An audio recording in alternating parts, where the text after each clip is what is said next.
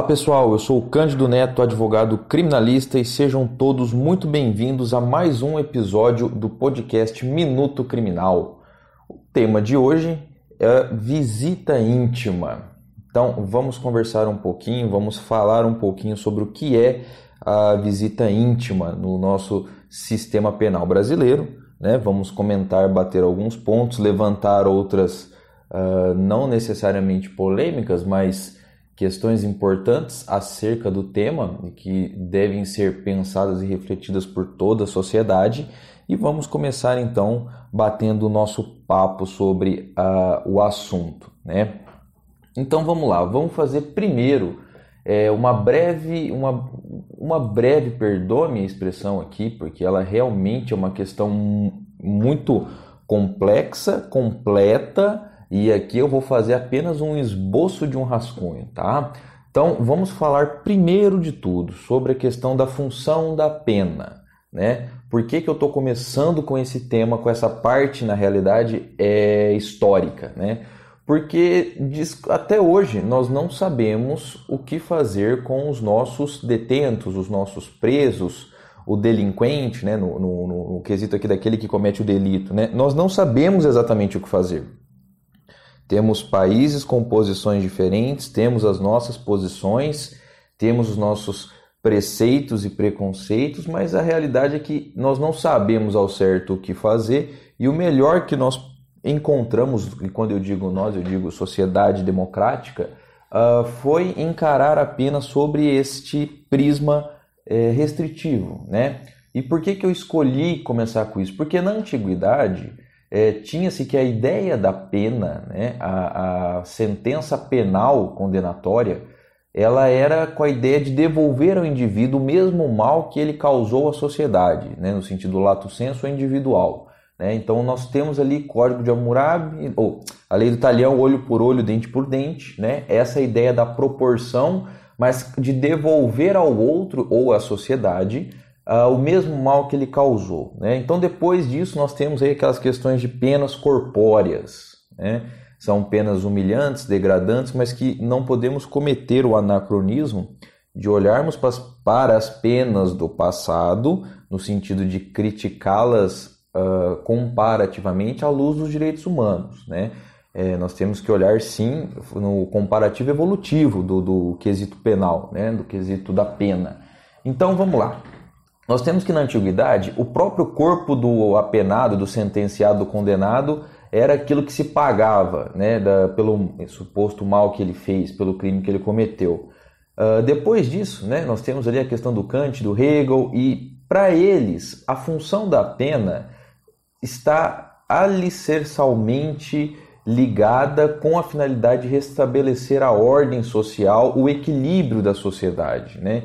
Então nós temos ali essa primeira evolução que vai sair da questão da, da pena corpórea, da pena que você castiga, para entrar numa questão uh, um pouco mais humanista de cunho é, sociológico, tá? Um pouquinho depois para frente ainda, estou avançando muito, lembrando que isso aqui é só um esboço de um rascunho, né? Depois Uh, nós, devido ao tempo, estou fazendo isso, mas a gente pode fazer um outro podcast sobre essa questão da função social da pena. Mas apenas continuando um pouquinho, é, vamos direto já para o Beccaria, né?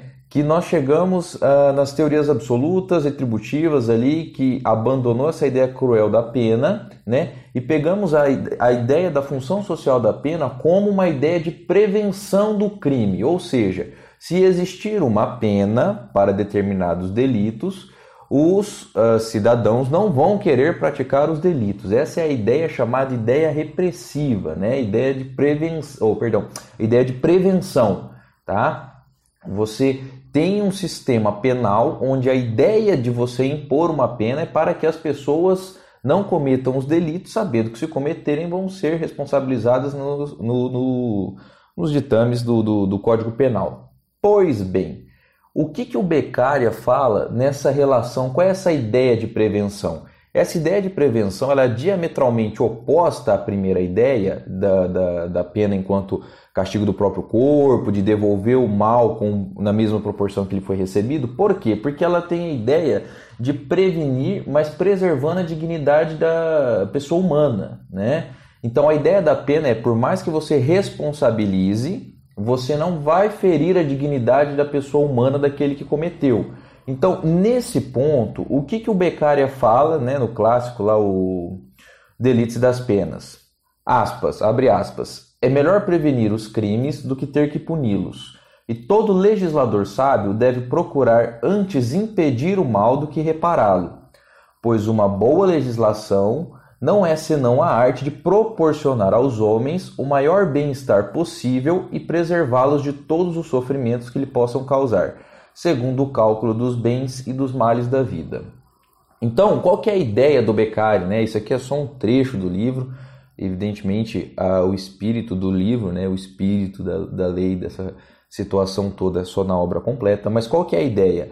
É que a pena ela passou a ser utilizada de forma mais humana nesse sentido, né? Sobre esses ideais de dignidade da pessoa humana, aquilo que é menos degradante e humilhante ao delinquente, porque apesar de delinquente no sentido de delinquir, né, ele ainda é um cidadão dotado de direitos e deveres. Perde alguns direitos através de uma sentença penal condenatória, mas ele ainda é um cidadão, né? É, então, essas penas foram substituídas, as penas corporais, castigos, flagelações, humilhações por penas privativas de liberdade, tá? Que sob certo aspecto, ainda que humilhante, né, numa situação seja real, seja no sentido real social nosso, seja no sentido filosófico de uh, aprisionar os criminosos, uh, apesar de humilhante, é o que se fez como se entendeu, pelo menos, né, como mais necessário. Tá. Depois disso, nós temos então a ideia da, da, da prevenção. Se nós criarmos um crime, é, se nós tivermos uma pena, os, as pessoas não vão mais cometer crimes. Pois bem, então o sujeito que comete o crime, ele é pego, ele pega uma determinada sentença condenatória e a gente faz o quê? Joga ele para ficar lá cumprindo pena, pagando seus aninhos riscando na parede. E aí? O que, que a gente faz? Né? Então, foi mais um passo foi dado em relação a isso. Por quê? Porque isso começou a dar problema, seja no campo do indivíduo, para o agente que cumpre a pena, o apenado, o sentenciado, como para o resultado social em escala sociológica e antropológica. Né? Então, uh, foi aí que nós demos mais um passo e passamos para a ideia de, olha, se nós tiramos a pessoa da sociedade e inserimos em um determinado sistema, leia-se aqui o prisional, né, uma microsociedade, uh, nós precisamos, essa pessoa vai terminar de cumprir a pena e ela precisa voltar para a sociedade, só que ela já não é mais a mesma e a sociedade também não. Então, como é que faz? Né?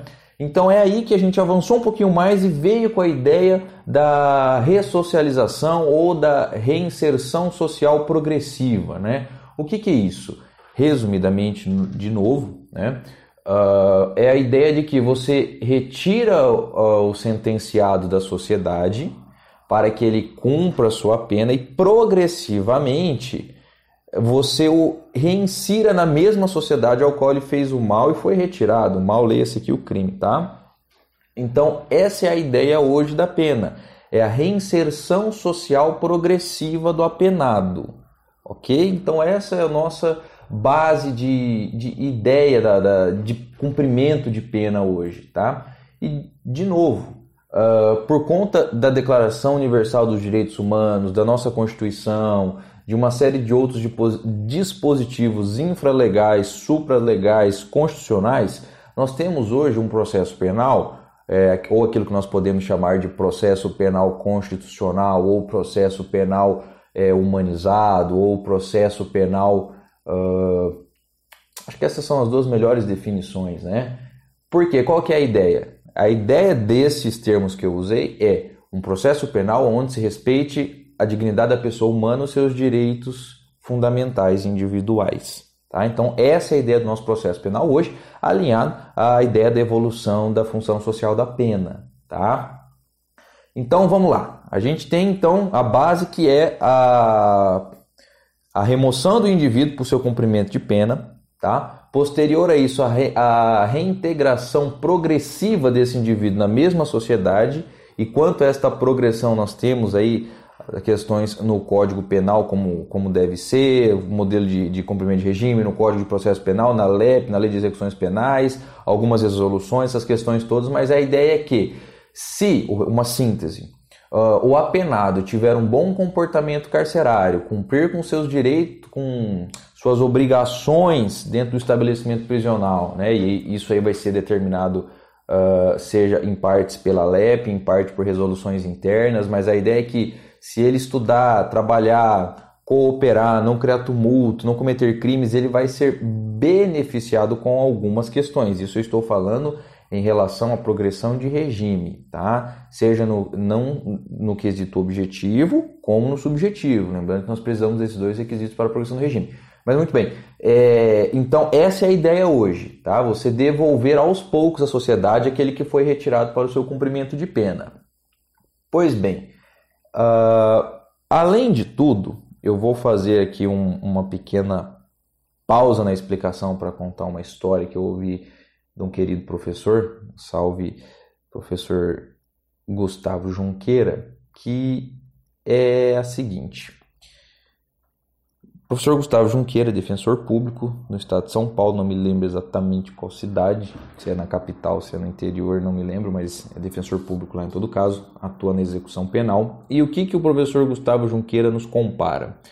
Ele fala: olha, quando uma pessoa vai presa, a primeira coisa que acontece no corpo social, né, na sociedade, a pessoa, ah, por que, que foi preso? Bem feito, mereceu. Bandido bom é bandido morto se tivesse, se não tivesse feito isso, não estava lá, né? São as acusações costumeiras, entre aspas, lê-se o costumeiro aqui no sentido de habitual, porém triste, né? De que as coisas acontecem, mas as pessoas no geral dizem isso, bem feito, fica lá, tem que se ferrar mesmo. Olha lá, eu acho é pouco, independente do delito, né? Tá passando fome, bem feito. Então são uma, é uma espécie de manifestação através do discurso, né, daquelas primeiras penas que nós já conversamos, né, que era na antiguidade a questão do castigo corporal. Né, isso aí já foi superado pelo direito penal, mas no corpo social parece que nós ainda estamos em atraso, estamos presos a essa ideia de pena do passado, tá?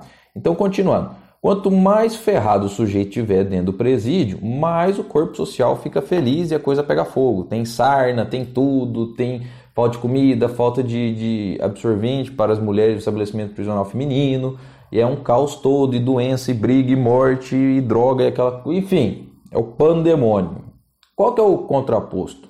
Se botar fogo em todo mundo, o pessoal da sociedade, diga-se de passagem, lato senso, ficaria feliz. Ah, bem feito menos X que o, que o Estado tem que sustentar a título de impostos. Muito bem. Agora, se você está andando na rua e você vê alguém maltratar um cachorro, jogar um cachorro pela janela, chutar o cachorro, negar comida para um cachorro, normalmente nós ficamos mortalmente ofendidos, cabalmente ofendidos e passamos a agredir a pessoa verbalmente, praticando os delitos contra a honra, né? Mas qual que é a ideia dessa, dessa história, dessa reflexão?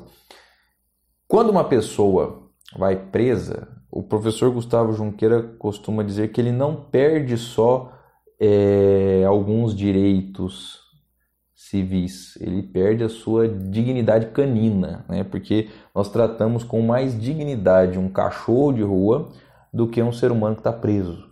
Né? Então, é essa é a ideia da, que o professor Gustavo Junqueira trouxe numa reflexão certa vez em determinada aula, qual fui seu aluno, e me fez refletir muito sobre isso e é verdade, né? Não adianta, o corpo social é assim e nós temos que evoluir isso e isso não vai ser resolvido da noite para o dia. Mas bom, passado o momento da reflexão, o que, que eu quero dizer e por que eu contei essa historinha? Porque no artigo 41 da LEP, da Lei de Execução Penal, pasmem ou não, uh, o preso possui direitos. Para você que não sabe ou, ou acha no, que o que preso não é mais gente, o preso possui direitos a partir do artigo 41, está escrito lá quais são. Então vamos lá, artigo 41 constitui os direitos do preso. Alimentação suficiente, atribuição, previdência, construção de pecúlio, proteção, assistência material, saúde jurídica, chamamento, visita ao cônjuge, entrevista pessoal, enfim, você tem um rol de direitos do preso. E lá no seu inciso décimo, você tem ali ó, escrito exatamente o seguinte: Então, artigo 41, visita o artigo 41, inciso décimo. São direitos do preso: visita do cônjuge, da companheira, de parentes e amigos em dias determinados. Ponto. Primeiro elemento.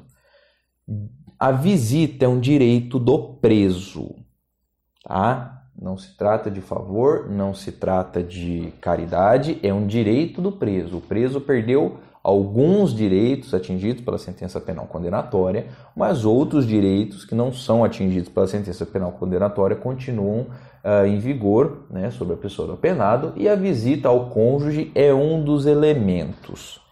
Tá? Paralelo a isso, nós temos a resolução primeira ou resolução número 1 do Conselho Nacional de Política Criminal e Penitenciária, CNPCP, foi publicada em 30 de março de 1999, a recomendação, tá?